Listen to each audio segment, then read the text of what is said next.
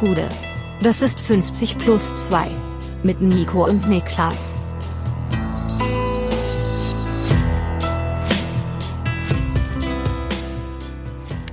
»50 plus 2 Champions League Rückblick«. Mein Name ist Nico Heimer und bei mir sitzt der Herrführer und er wütet, Niklas Levinson. Das ist eine schöne Formulierung, ne? Ja, Also, Ich bin der Meinung, dass es aus irgendeinem anderen Spiel kommt oder so. Ja, es ich kenne kommt- den Ausruf und ich habe es dann gestern gegoogelt und habe nichts gefunden. ich weiß nicht, wo es herkommt. Ich glaube tatsächlich, jetzt hätten wir, glaube ich, einen aus 300. Oh. Ich glaube, es ist so ein von dem, gab es nicht in 300 einen Offsprecher, Ja, doch. der immer so erzählt hat? oh ja, da kommt's her. Und ich glaube, da kommt das her, der der Herrführer. er, Herrführer wütet. er wütet, ja. Und äh, Weil der Herrführer verliert doch, glaube ich, in 300 seinen Sohn.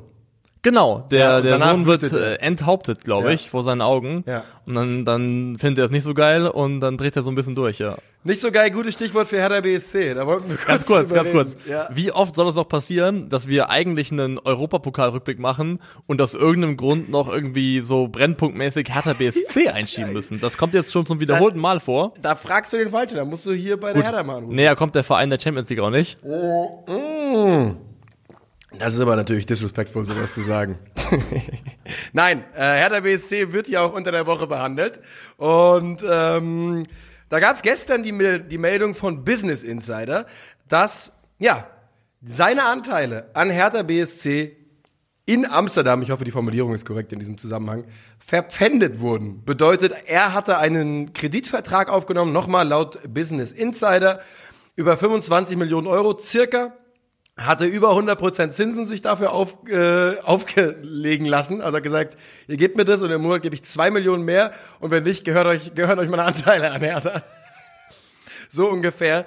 Ähm, und das sorgte natürlich gest vor ein paar Tagen dann wohl beim Club für einen riesigen Einschlag und alle Alarmglocken, da hat man, hat man nicht gerechnet. Und inzwischen hat Windhorst äh, das wohl dementiert, wenn ich richtig verstehe, oder? Genau, also ich habe der hat das über seinen Sprecher dementieren lassen. Ähm, und er hat, er hat selber getweetet. Er hat wieder äh, zu Twitter gegriffen und hat da eben geschrieben, dass er dementiert und dass das eigene Statement wohl bei Business Insider erst hinter der Paywall auftauche, was er persönlich als ungerecht oder un unfair empfinde. Ich kann die Form Formulierung nicht mehr ganz genau wiedergeben. Und was da jetzt genau stimmt, who knows? Wer weiß das schon? Aber es ist mal wieder so eine Story, die einfach Unruhe mit sich bringt, die unseriös wirkt, die ein schlechtes Licht wirkt, wirft auf diese ganze äh, Zusammenarbeit zwischen Lars Windhorst und äh, Hertha BSC und mal wieder so ein bisschen die Frage aufwirft, wie konnte das eigentlich passieren? Ja. Weil du hast ja auch dazu lang und breit schon ein Video gemacht, wo man eigentlich sagen muss, also der Track Record an zumindest Fragwürdig. fra fragwürdigen ähm, ja, Abläufen rund um die Person Lars Windhorst, der ist schon so groß, dass man echt sagen müsste, ob da ein Fußballclub nicht eher einen ganz, ganz großen Bogen drum machen sollte. Ja.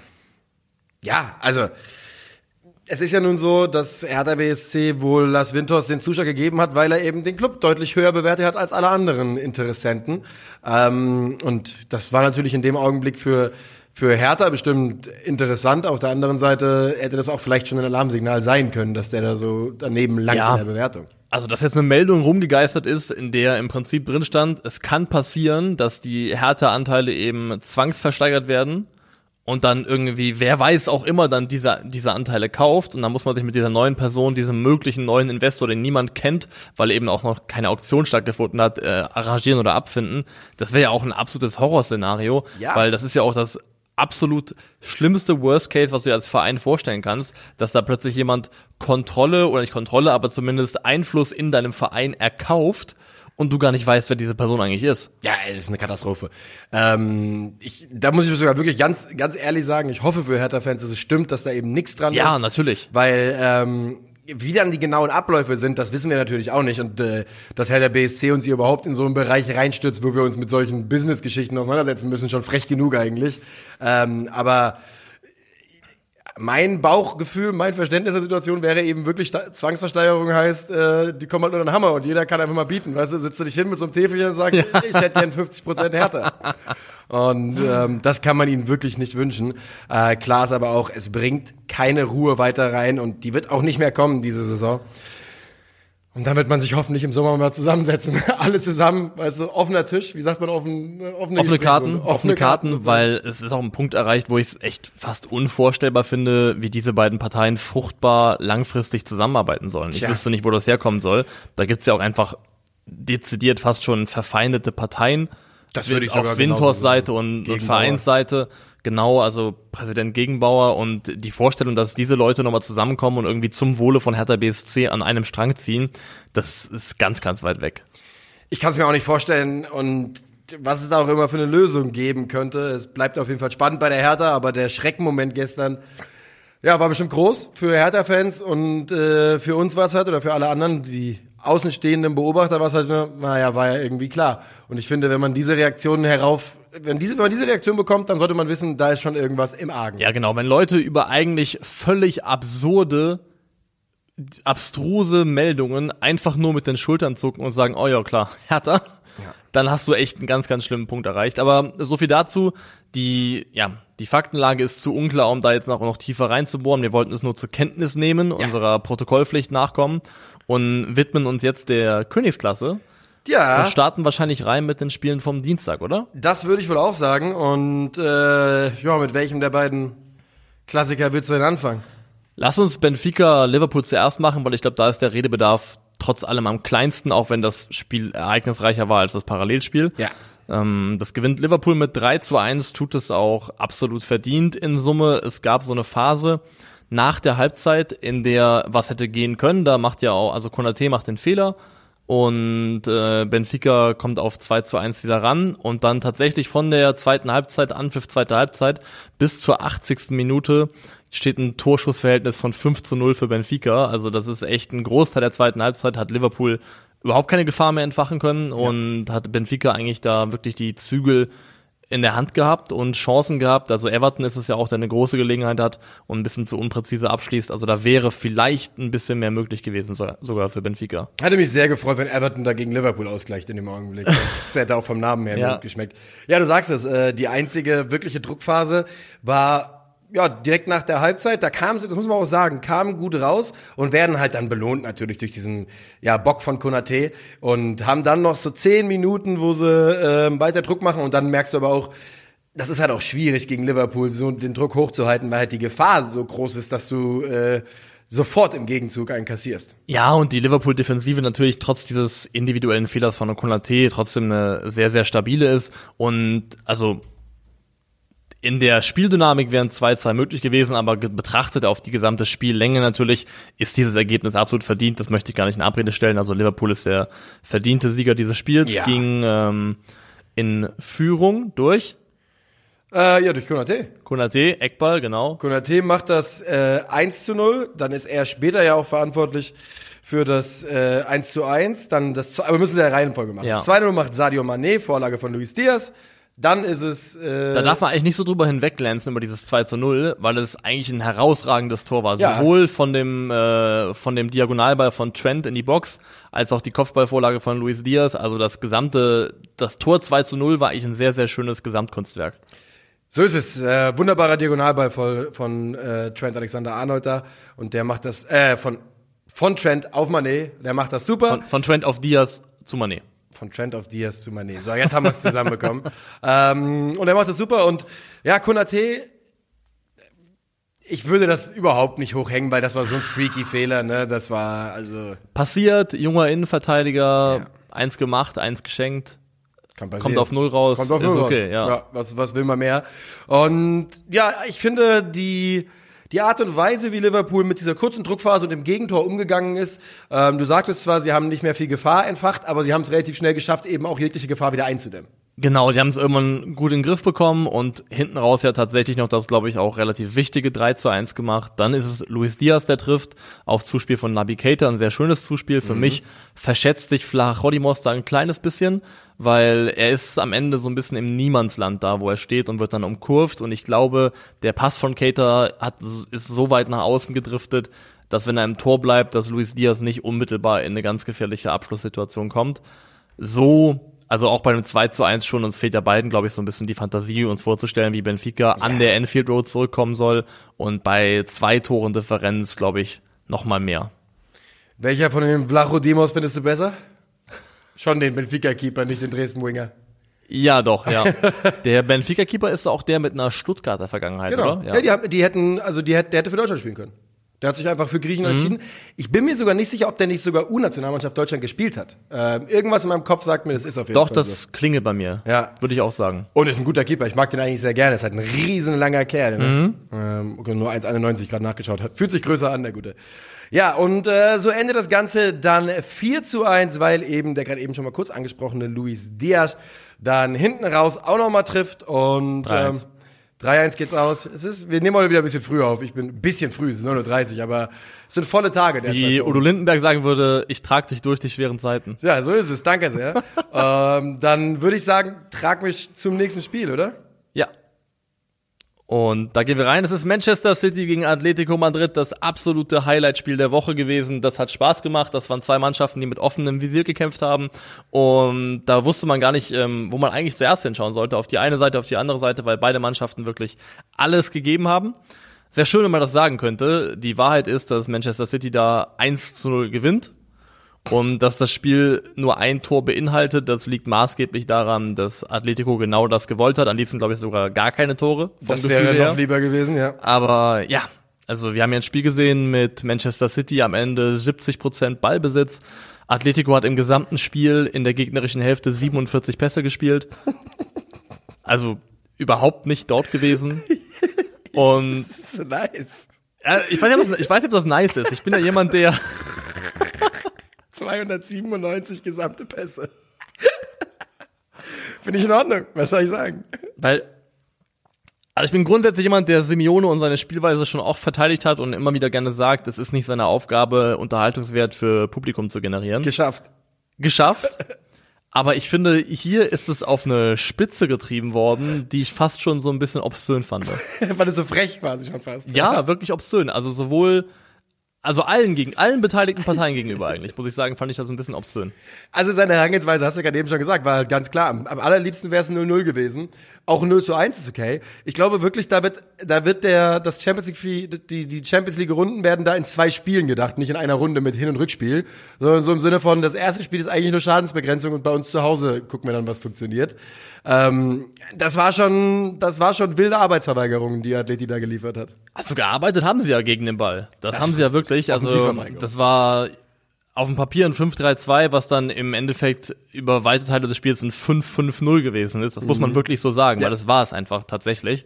Und ähm, für mich war das so ein bisschen fast eine Pervertierung der eigenen Spielidee, muss ich sagen, weil Findest ich, du? ich hole große Begriffe raus, ich Ja, weiß, aber aber weil es ist so ein bisschen das, was, was mit Spanien irgendwann passiert ist. Ballbesitz ohne Vertikalität und Tempowechsel ist brotlos. ja. Das ist also, und dasselbe gilt aber auch für mich, äh, Mauern ohne jegliche Ambition, selber vor das gegnerische Tor zu kommen, durch schnelles Umschaltspiel zum Beispiel, ist für mich genauso brotlos. Es ist wirklich nur Mauern um des Mauernwillens, jegliche, War, sehe ich, sehe ich, war es in dem Spiel auch, aber das ist halt scheißegal, weil die hat so das, ich glaube, die haben das Spiel so nicht gedacht. Dieses Spiel war scheißegal. Man wollte ein Tor schießen, wenn es vom Baum fällt, aber wichtiger war wenig kassieren, glaube ich. Ja, ich finde es nur extrem schade, weil ich finde auch mit der Art und Weise, wie Atletico hier gespielt hat, ich finde das vollkommen fair, dass die gegen City reingehen, sagen, wir stehen tief, kompakt, wir lauern auf Umschaltmomente. Es gab so zwei, drei Sequenzen, in denen auch vielleicht was hätte drin sein können im gesamten Spielverlauf. Aber ich finde, Simeone hat seine Mannschaft da eigentlich kleiner gemacht, als sie ist. Finde ich schon, weil es ist ja nicht so, als ob es keine sehr guten Fußballspieler in der Mannschaft von Atletico Madrid gäbe, Ja. vor allem in der Offensive auch. Und ich finde schon, dass man dieser Mannschaft ein bisschen mehr Leeway und ein bisschen mehr Leine nach vorne hätte geben können. Was heißt bisschen mehr? Die hatten überhaupt keine gehabt. Also Ja, aber wie gesagt, ne, also ganz grundlegend hast du komplett recht. Ich werde dir auch nicht groß widersprechen, aber ich werde dir auch noch nicht zustimmen, bis das Rückspiel gespielt ist. Weil, wenn die im Rückspiel 2-0 zu Hause gewinnen und City raushauen, dann, dann hattest du recht mit allem, was du gesagt hast, aber Simeone hat wieder unseren alten Lieblingsspruch be äh, benutzt. Wer trifft, hat recht. ja gut, irgendein Wenn-Szenario für die Zukunft kann Ja, man halt ist- immer aufbauen. Ja, aber es ist doch, es ist doch jetzt gar nicht so unrealistisch, weil sie eben nur das eine Tor kassiert haben. also gerade jetzt ist die Vorstellung, dass Atletico gegen Manchester City in 90 Minuten zwei Tore schießt, für mich vollkommen unrealistisch, tatsächlich, ja. Weil sie ja nichts gezeigt Sie haben. gehen ja auch, also wenn das ein 0-0 gewesen wäre, okay, aber sie gehen ja jetzt auch mit der Hypothek ins Rückspiel. Zumindest irgendwann nicht mehr so spielen zu können wie im Hinspiel, weil sie müssen ja mindestens ein Tor machen, um zumindest die Verlängerung zu erzwingen. Das heißt, da verändert sich ja auch grundlegend die Spieldynamik im Vergleich zum Hinspiel. Und wie gesagt, ich finde es okay. Ich finde die Idee von Simeone fair enough. Aber ich finde, in dem Spiel hat er seine eigene Mannschaft kleiner gemacht, als sie eigentlich ist. Meine Prediction ist, die kommen raus mit, mit gezückten Waffen in den ersten 15 Minuten im Rückspiel, machen das erste Tor steht 1-0 nach 10 Minuten und dann wollen wir mal sehen, was passiert. Weil dann haben wir nämlich einen Straßenkampf und da, äh, glaube ich, setze ich immer eher auf Simeone. Du hast wirklich, ich, ich kann es nicht, man kann es ja nicht wegreden. Du hast natürlich vollkommen recht. Das war absolut gar nichts, aber ich sehe halt das Szenario schon, wie die wegen dieses Hinspielergebnisses weiterkommen. Warten wir es ab. Ich bin, ich bin skeptisch. Ich glaube nicht, dass da nochmal, also das das sind ja im Rumblen, Alter. Ist ja. Donnert ein bisschen hier. Donnert ein bisschen, aber ja. ist okay. Das ist Tor. Also ich glaube da nicht dran und ich glaube, dass Manchester City sogar relativ komfortabel am Ende weiter ins Halbfinale einzieht und stand jetzt nach Hälfte der Spielzeit auch absolut verdient. Also, Sie wollen wir noch protokollmäßig sagen, wer das Tor gemacht hat? Es macht Kevin De Bruyne nach Vorlage, Vorlage von Phil Foden, der glaube ich reinkam und echt ein wichtiger Faktor dafür war, dass auch City in der zweiten Halbzeit bessere Lösungen gefunden hat. Also Phil Foden auch nach ähm, in der zweiten Hälfte mit einem sehr starken Impact. Kevin De Bruyne kann man eh sagen, war derjenige, der sich bei, der bei City irgendwann im, gegen diese Frustration angekämpft hat und gesagt hat, jetzt reicht's mir mal. Ähm, war auch der, auch in den letzten Minuten der gefährlichste Spieler auf dem Platz, am nächsten dran ein zweites zu machen. Entschuldigung, mein Kaffee. ähm, ja. So geht's also aus, 1 zu 0 und ähm, es war hässlich, kratzen, beißen, unschön, aber es ist halt ein offenes Rennen und äh, ich, ganz im Ernst, ich finde es in Ordnung, dass, ähm, dass, das hat, dass wir einen haben, der da so ein bisschen antiklimaktisch arbeitet. Der sagt, wisst ihr was, ihr wollt hier alle schön spielen, ich mache mein eigenes Ding. Und es ist furchtbar, es ist furchtbar, aber es braucht so einen. Man kann ja auch sagen, dass wir am Mittwoch äh, wieder Gutmachung bekommen haben für das, was uns am Dienstag so ein bisschen gefehlt Auf hat. Und das vielleicht der Übergang zu den beiden Spielen. Da ist die Frage, wollen wir zuerst deutsche Beteiligung oder zuerst die äh, Karim Benzema Show machen? Ja, schwierig. Ähm Zuerst die Deutschen. Okay? Ja, denke Alles klar. Ähm, und die deutsche Beteiligung war natürlich der FC Bayern, der zu Gast war bei Villarreal und dort 1 zu 0 verloren hat. Etwas überraschend, wenn man überlegt, dass sie ja über der Auslosung gelacht haben über ein leichtes Los. Die ja, dieser, dieser kleine Videoclip, der da rumging, also natürlich komplett harmlos, aber der, der sieht jetzt nicht ganz so gut aus. Ähm, so leicht ist das Los Villarreal anscheinend doch nicht gewesen. Wer hätte es ahnen können, nachdem die Mannschaft im Achtelfinale Juventus rausgeworfen hat und letztes Jahr die Europa League gewann? War das letztes Jahr? Mm, Oder vorletztes ja, Jahr? Nee, müsste letztes Jahr sein. Ah, es ist wirklich, das ist mir letztens schon aufgefallen. Das ist alles so ein Brei, ne? Ja, wenn ich so, wenn ich versuche, irgendwas auf ein Jahr äh, zu, zu also 2020 war, ja, war doch das, das Turnier mit Sevilla am Ende als Sieger gegen Inter. Ist, Villarreal ja, Villarreal. Also irgendwo auch eine Mannschaft, die ja gezeigt hat, dass sie, ähm, dass sie internationale Wettbewerbe, K.O.-Turniere kann, vor allem auch einen Trainer hat, der ja der Inbegriff davon ist. Una Emery ist ja wirklich ein minus sein 6-1-Debakel bei PSG echt ein, ein guter K.O.-Spielcoach. Mhm. Und Villarreal hat, muss man glaube ich sagen, nur 1 0 gewonnen. Das würde ich sogar ganz genauso sagen. Und es gibt, glaube ich, keine zwei Meinungen darüber, wer da die bessere Mannschaft war, ehrlich gesagt. Die, in Summe, glaube ich, sind wieder, haben die Bayern wieder die meisten Statistiken auf ihrer Seite irgendwie, ne? Mehr Schüsse, mehr, äh, mehr Ballbesitz, mehr gespielte Pässe, aber ähm, wertlose Zahlen akkumuliert. Genau. Denn man hat das Spiel gesehen und die direktere Mannschaft mit viel mehr Zug zum Tor, viel mehr äh, viel mehr Giftigkeit in den direkten Duellen war Villarreal und das war auch die Mannschaft, die näher dran war, hier noch ein Tor zu erzielen. Denn ähm, trotz der Menge der Bayern-Abschlüsse, die Chancen, die richtig konkreten, waren absolute Mangelware. Die waren Mangelware absolut. Also da haben einige Spieler bei äh, Villarreal, auch die alten Haudegen, wirklich eine super Partie gemacht. Also hinten drin hat Raul Albiol nochmal mit aller Erfahrung wirklich rabiat wegverteidigt, was da reinkam. Pau Torres hat ein starkes Spiel gemacht, der die bilden auch gemeinsam einfach ein starkes ja. Innenverteidiger-Duo. Und ähm, Emery hat relativ defensiv aufgestellt, muss man sagen. Und das, der Matchplan ging weitestgehend auf. Sie sind dafür, glaube ich, so ein kleines bisschen bestraft worden. Insofern, dass einige Umschaltmomente nicht ganz so gut ausgespielt wurden, wie sie hätten sein können. Das ist vor allem, glaube ich, zweimal ist das hinten raus der eingewechselte Pedraza.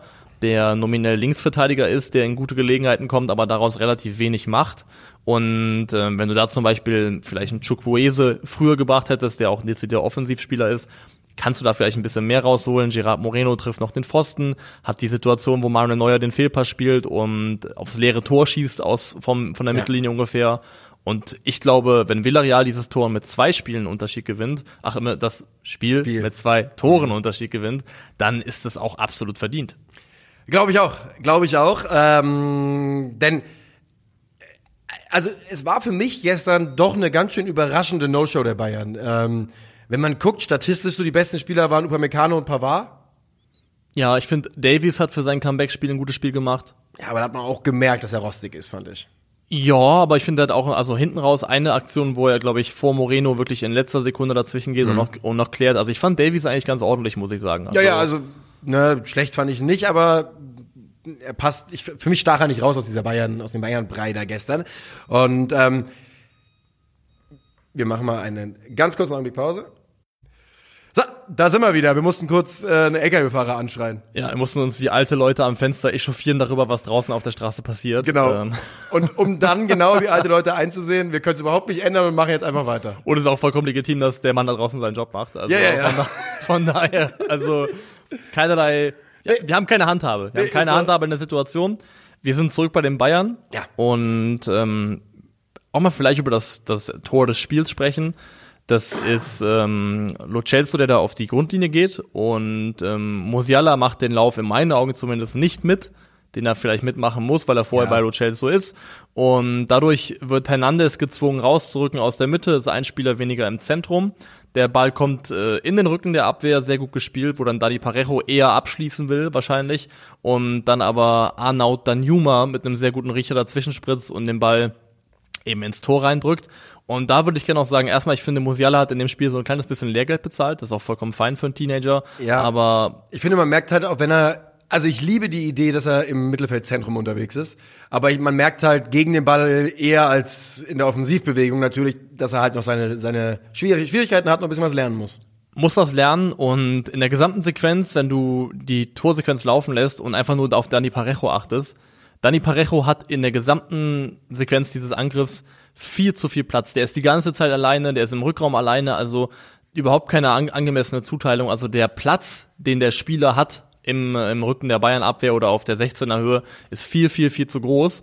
Und für mich ist hier in dem Spiel wieder etwas zu, Tage, zu Tage getreten, was mich schon seit längerem kritisch stimmt. Ich finde, diese Bayern-Mannschaft hat keine richtige Balance. Es ist eine nicht gut ausbalancierte Bayern-Mannschaft und das bleibt oft ohne Konsequenzen gegen viele Mannschaften in der Bundesliga, aber in den engen Spielen und in Spielen gegen starke Gegner tritt das auch häufiger zutage. Ich finde, diese Mannschaft hat keine gute Ausgewogenheit in der Art und Weise, wie sie aktuell aufgestellt wird. Ja, denn ähm, gestern und äh, Musiala noch mal, ganz junger Spieler, dem sei jeder Fehler gegönnt und sowas.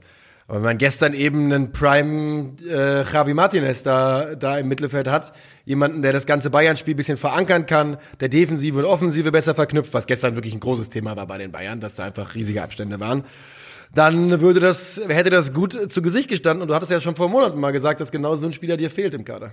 Genau so einer fehlt mir und ich möchte da auch nicht nur auf Musia über Musiala reden, ich möchte da auch tatsächlich, ich musste auch über Joshua Kimmich reden. Der war für mich schlechter als Musiala. Ähm, das kann man vielleicht argumentieren. Also ich finde, Kimmich war überall da, wo er in direkten Zweikampfduellen in, äh, äh, involviert war, gut. Das ist auch keine Frage. Mein Problem ist, dass ich fand schon bei dem Tor, was Freiburg macht am Wochenende, da ist er schon so ein bisschen derjenige für mich, der bei Petersen so ein bisschen pennt bei Petersens Lauf. Und auch hier hatte ich, finde ich, gab es ein paar Momente, wo ich einfach fand, dass Kimmich sich nicht gut positioniert hatte, out of position war und ähm, dann irgendwie hinterherlaufen musste. Und für mich bleibt einfach bestehen, Joshua Kimmich ist ein Weltklasse-Achter, aber kein Sechser. Und das, das ist für mich einfach. Zumindest nicht, nicht so alleine, wie er da gestern halt dann doch unterwegs war zwischenzeitlich. Also ich finde Kimmich und Musiala auf einer Doppelsechs in einem mutmaßlichen 4-2-3-1, wie das dann auch immer im Ingame sich verändert hat, aber diese beiden Posi Spieler auf den zentralen Positionen, das passt für mich einfach nicht gegen die ganz großen Gegner. Ja. Und vielleicht können wir da auch die Brücke schlagen zu den Transfergerüchten, die aktuell umgehen. Es heißt ja, dass die Bayern sich mit äh, Ryan Gravenberg von Ajax Amsterdam weitestgehend einig seien mhm. und dass das wirklich ein Wechsel zu sein scheint, der tatsächlich durchaus im Sommer passieren könnte. Und ich muss sagen, ich bin gar nicht so begeistert. Es ist ja auch, also das ist jetzt nicht der Typ, der ähm, der Typ Sechser, sondern eher ein Typ, der auch sich nach vorne orientiert aus dem Mittelfeld. Wenn du die Saison-Heatmap von Ryan Gravenberg bei Ajax anschaust in der Eredivisie, dann ist der Typ ein LZM, linker Achter, der super viel ja. im linken offensiven Halbraum unterwegs ist, Torchancen kreiert, also ein Spieler, der auch ein ganz natürliches Bedürfnis hat, sich nach vorne zu bewegen. Das soll er auch, weil er dafür herausragend talentiert ist. Deswegen ist ja auch komplett verschwendet zu sagen, wir verpflichten ihn jetzt als FC Bayern und dann äh, zwingen wir den in irgendein Sechserkorsett, weil das ist der Spieler einfach nicht. Und ich finde aber einfach nicht, dass der FC Bayern einen Ryan Gravenberg braucht. Das ist eine schöne Verpflichtung, das ist eine Verpflichtung, die Glamour hat und glitzert, aber aus einer rein praktischen Perspektive sehe ich es nicht wirklich. Also aktuell ist Ryan Gravenberg eher Zehner als Sechser sogar. Äh, von, von dem, was er bei Ajax spielt, mit, dem, mit seinen Offensivbeiträgen. Er ist natürlich ein zentraler Mittelfeldspieler. Aber er hat halt körperlich, er ist halt jung, er hat körperlich alles, was du von einem Sechser sehen willst. Und ich könnte mir halt vorstellen, dass die Bayern auch so ein bisschen sagen, na gucken, ob wir denn nicht noch ein bisschen formen können, den guten Mann. Ja, klar, kann ich verstehen, aber ich finde, das wäre wieder so eine Verpflichtung, wo man einen Namen holt, der im Kosmos der Mittelfeldtalente ein sehr, sehr großer ist und auch definitiv das Format hat, ein Weltklasse-Mittelfeldspieler zu werden. Deswegen die Ver Verpflichtung wäre keine schlechte, finde ich. Ja. Aber aus einer rein mannschaftspragmatischen Perspektive hätte ich jetzt gesagt, wenn ich jetzt zum Beispiel wählen müsste, ob ich einen Ryan Gravenberg hole für wie viel immer Millionen auch immer, oder ich bemühe mich ablösefrei um Boubacar Kamara von Olympique Marseille, dann würde ich gerade deutlich eher auf Kamara gehen, weil mhm. das ist ein Sechser.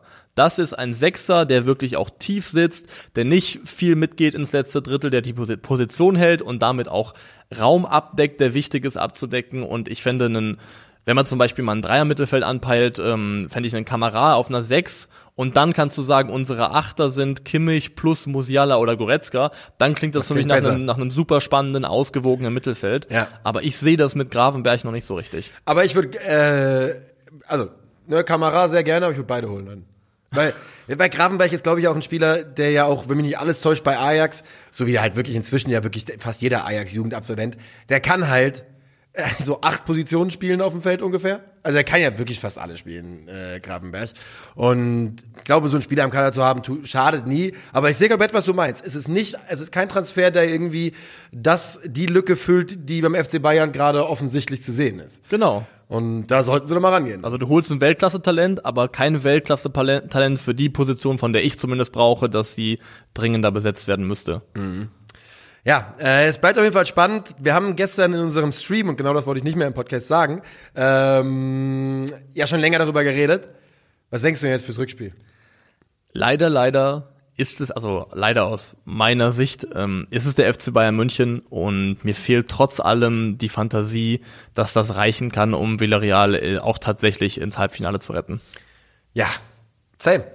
Es ist halt, äh, das reicht halt nicht. Ein also, 1-0 reicht halt nicht. Also in dem Fall wäre Villarreal die, ähm, die Auswärtstorregel wirklich zuträglich, weil das würde bedeuten, sie müssen irgendwie, wenn sie nur einen reinmogeln in, in München, ja. dann brauchen die Bayern schon drei Tore. Das wäre Und dann haben wir eine andere schön. Dynamik, dann ist es eine andere, andere Spielsituation so, mit dem Wissen, dass auch in 2 zu 1 im Zweifelsfall zumindest mal für die Verlängerung reichen würde.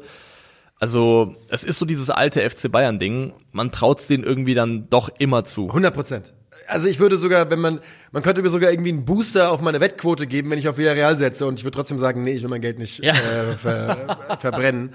ähm, man muss aber nochmal sagen, das war richtig stark von Villarreal und wirklich schwach von den Bayern gestern. Wirklich schwach von den Bayern, deswegen ja, unser Gefühl ist das, was wir gerade beschrieben haben, aber man darf sich nicht wundern, wenn das auch ein richtig dickes Brett im Rückspiel wird. Ja. Weil wenn Villarreal einfach nur ansatzweise so gut verteidigt und weiterhin gefährlich bleibt und die Bayern Abwehr weiterhin auch so viel hergibt, dann wird das echt noch ein schwieriges Rückspiel für die Bayern. Einen Satz, den man noch sagen sollte, man hätte wohl am Ende noch über einen Elfmeter reden können richtig, bei Leon Goretzka. Richtig. Wahrscheinlich nicht nur reden können. Ja, müssen. Ja. Leon Goretzka bekommt einen Ellbogen ab von was? Pau, Pau Torres? Torres, ja. ja Pau Torres. Ähm, blute danach auch wirklich heftig.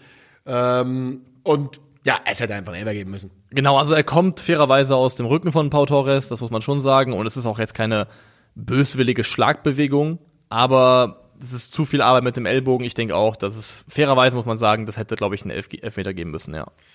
Und dann würde ich sagen, orientieren wir uns langsam zum letzten Spiel des Tages.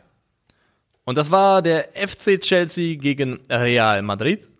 Karim Benzema gegen den Rest der Welt. Junge, Junge, Junge. Also zwei Champions League Spiele, letzten beiden gegen PSG und gegen Chelsea, zwei Dreierpacks ohne Elfmeter. Das auch zwei Mannschaften, die nun unlängst in Champions League Finals gespielt haben sollen, also keine schlechten Truppen sind. Karim Benzema, äh, Broski hat gestern getweetet, definiere Big Game Player und dann ein Bild von Karim Benzema und äh, genau das ist er. Es war eine Show, die er da gestern aufgelegt hat, oder? Für mich ist waren das zwei gute Mannschaften und also ich habe hier aufgeschrieben, der Unterschied zwischen einer Mannschaft, die einen der besten und einer Mannschaft, die einen der teuersten Stürmer der Welt hat, äh, nämlich äh, Lukaku Ja. und Benzema Ja, und für mich ist da echt Benzema der springende Unterschied. Wir haben gestern ähm, das Spiel ja gemeinsam geschaut und man kann sich ja gar nicht freimachen von der Begeisterung für Karim Benzema. Nee. Das ist ja wirklich, das, das emotionalisiert einen ja, weil er so schwierige, also das 1-0, das 2-0, der Kopfball gegen die eigene Laufrichtung. Beim 1-0, wie er da reinläuft, aus vollem Lauf den Kopfball per, per, perfekt platziert. Beim 3-0 weniger spektakulär, aber da siehst du einfach, was Mondi schon für Schiss hat, wenn Benzema nur in der Nähe ist. Der erzwingt den Fehler durch Präsenz. Also wirklich Wahnsinnstyp und so langsam gehen die Superlative für die Entwicklung aus, die Karim Benzema in den letzten Jahren gemacht hat nochmal. Ja, es ist eine, ja nicht beispiellos, aber es ist schon eine der krassesten Entwicklungen, die wir im Weltfußballer gesehen haben, weil ja, im Prinzip mit dem Abgang von Cristiano Ronaldo hat der Kerl anscheinend gesagt, fuck it, jetzt mache ich das eben. Und er macht es. Und er macht es auf so einem krassen Niveau und er ist ja jetzt nun auch nicht mehr der jüngste Spieler, ne? wenn man überlegt, wie lange der auch einfach schon Realspieler ist. Ja. Um da nochmal so ein neues Level für sich zu finden und das so konstant abzurufen. Und also der einzige Grund, nicht der einzige, aber der Hauptgrund dafür, dass ich hier sitze und sage, ich glaube wirklich, dass Real Madrid gute Chancen hat, dieses Jahr nochmal die Champions League zu gewinnen, der ist Karim Benzema, weil der wirkt wirklich wie, du hast es schon mal öfters gesagt, a man on a mission. Ja, das ist, der ist, der Mann ist unterwegs. Wirklich. Der bringt Brot nach Hause. ähm, was bei, also man muss bei diesem Spiel ganz klar sagen, es war wahrscheinlich das, das allerbeste Spiel von, von den Vieren, von dem Viererpack, den wir da Ja, bisher es war eine super Partie. Ähm, es hatte von Anfang an das Tempo drin, es ging von Anfang an rauf und runter. Ähm, Thomas Tuchel wurde vielleicht fast ein bisschen outcoached gestern von Carlo Ancelotti, denn ähm, was Real geschafft hat mit Casemiro, Kroos und Modric, war das Zentrum brutal eng zu machen, Chelsea da wenig Luft zum Atmen zu geben und dann das Konzept war dann relativ einfach. Ich meine, bei Werde auch noch ein bisschen mit rein, äh, bisschen mitarbeiten im Zentrum und dann Vinny Junior schicken und Karim suchen. Und das hat sehr gut funktioniert. Das ist ja auch ein Winnie-Assist beim ersten Tor und für mich so ein kleiner Mini-Winnie-Assist beim zweiten Tor auch, weil er, Ich musste über Mini-Winnie lachen. Ich habe direkt an diese kleinen Würstchen gedacht.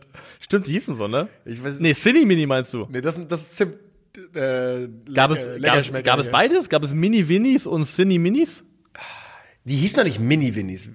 Winnie-Minis? Mini-Winnies? Hießen die Mini-Winnies? Mini, also War klein. in dieser Dose auf jeden Fall. Winnie-Würstchen waren das ja. Und das waren, die waren die kleine Version, also waren es Mini-Winnies. Ja, okay, da bist du näher an der Quelle als Und ich. gleichzeitig gab es aber auch Cine-Minis. Und das waren diese Zimt-Cornflakes Genau. mit dem Geil. Dude drauf, die, der diese Kochmütze anhatte. Übertrieben köstlich natürlich, diese Zimt. Äh.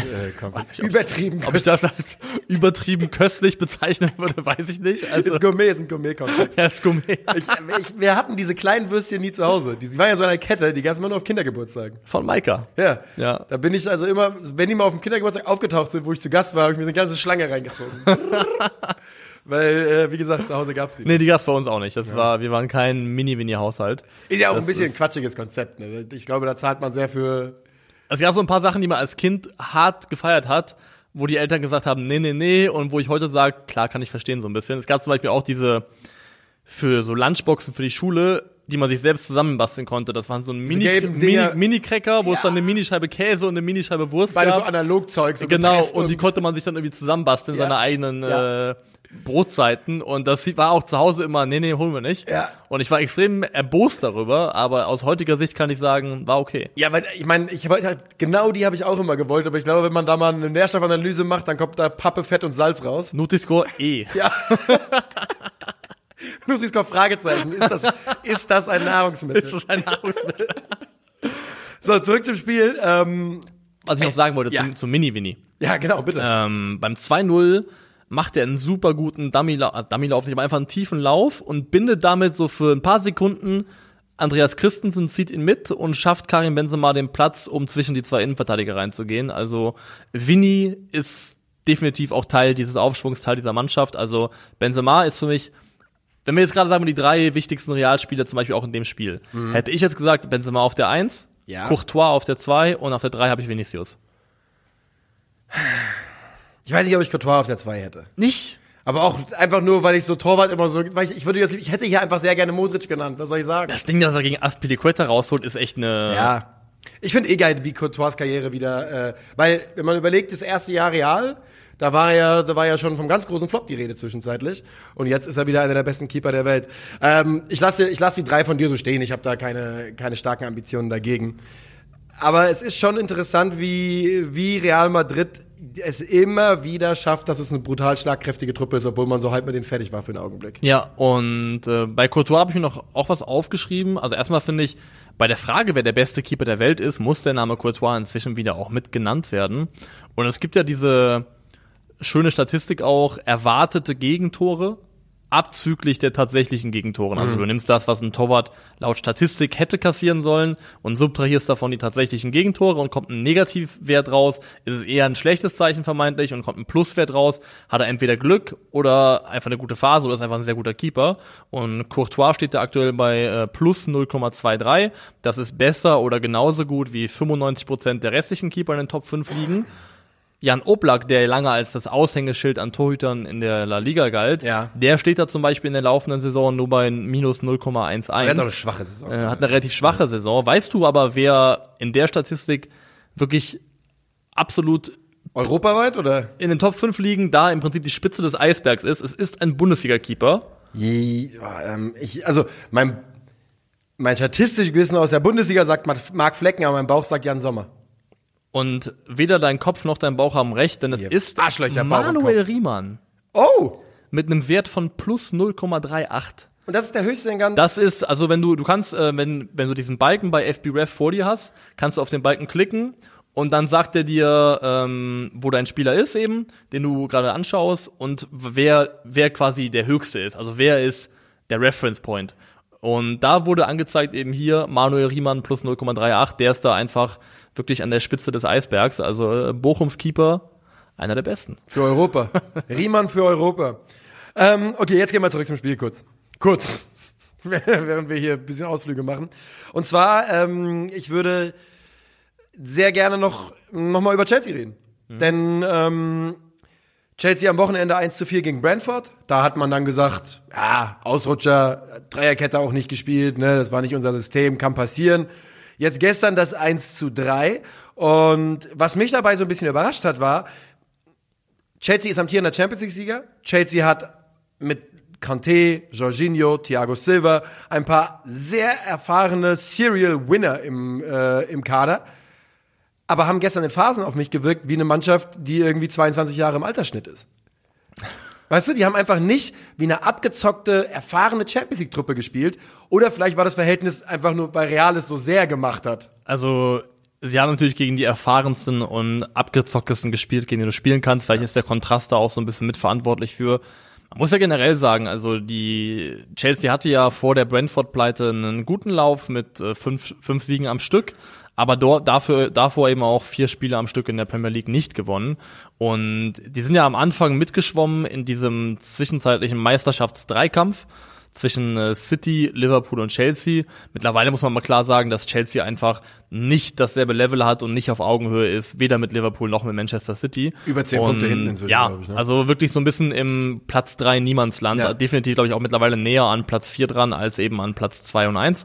Und ähm, Deswegen also Chelsea ist dieses Jahr gut und sie werden sich auch für die Champions League qualifizieren, aber sie wirken nicht wie eine Spitzenmannschaft, die wirklich nochmal einen großen Titel dieses Jahr holt. Ich glaube es auch nicht, muss ich, muss ich offen gestehen. Ähm, es, es fehlt irgendwas. Es glaub, fehlt irgendwas. Es fehlt irgendwas und du hast ja mal gesagt, das ist auch, glaube ich, nach wie vor korrekt. Du kannst dieses, alles, was um den Club rum passiert, kannst du als Ventil nutzen oder kannst es kanalisieren als wir gegen den Rest der Welt. Aber gleichzeitig auch, dass es nicht, glaube ich, dass es nicht so wahnsinnig leicht ist, eine Fußballmannschaft zu fokussieren und beisammen zu halten, wo keiner so richtig weiß, wie steht's ja eigentlich Ja. um diesen Club im nächsten Jahr. Ja, ich glaube, das ist ein Riesending bei, bei Chelsea. Auch wenn, da, da können die noch tausend Interviews geben und sagen, es interessiert uns nicht. Das ist ein Riesenthema, weil, ich meine, das sind alles nur Menschen und der Gedanke ist dann auch irgendwann, wer bezahlt eigentlich unser Gehalt, ne, weil jetzt sagen, na klar, das sind Fußballer, das sind Multimillionäre, alles schön und gut, aber denkt mal an euch selber, wenn ihr arbeits, wenn ihr arbeiten geht, in der Sekunde, wo ihr hört, euer Gehalt könnte irgendwie vielleicht nicht mehr kommen, da tut sich was moralmäßig bei einem. Da, da verändern sich die Gefühle zum Arbeitgeber relativ, äh, relativ schnell. Ich sage nicht, dass es so ist bei Chelsea, aber solche Gedanken sind irgendwo im Hinterkopf und das, glaube ich, das alleine ist, glaube ich, zu viel, um eine Mannschaft äh, im europäischen Spitzenfußball zu irgendeinem Erfolg zu führen. Das heißt, wir sagen beide, bei Benfica Liverpool nach dem Hinspiel, Liverpool kommt weiter. Man City Atletico, würdest du auch jetzt, wenn ich dich sage, wenn ich dich frage, wer kommt weiter, würdest du da auch durchziehen und sagen Atletico? Ich sage es einfach jetzt vor der, für ein bisschen, vor der Shits and Giggles, für ein bisschen Spaß. Okay, Ja. dann sagst du Atletico E City. Ja. Chelsea Real sind wir uns einig, das macht Real. Ja. Und Villarreal Bayern. Dann muss ich da, dann, dann gehe ich den anderen Weg. Dann Okay. sage ich hier, weißt du was? Wir denken, das Erwartbare passiert nicht. Villarreal spielt auch ein super Rückspiel und kommt weiter. Das wäre so krass. Das wäre wirklich richtig krass, aber ich, ich kann es mir immer noch gar kein bisschen vorstellen. Aber Daumen sind gedrückt für alle Mannschaften, wir nichts anhören müssen. Ich glaube, das könnte ein wilder Bayern-Sommer werden, wenn die jetzt überraschenderweise im Viertelfinale gegen Villarreal ausscheiden sollten. Weil dann wäre es trotz aller Lobhudeleien und allem, was gut gelaufen ist, am Ende unterm Strich eine, eine Saison, Saison nur gewesen. Mhm. mit der Meisterschaft, nur in Anführungszeichen. Und das ist eigentlich zu wenig.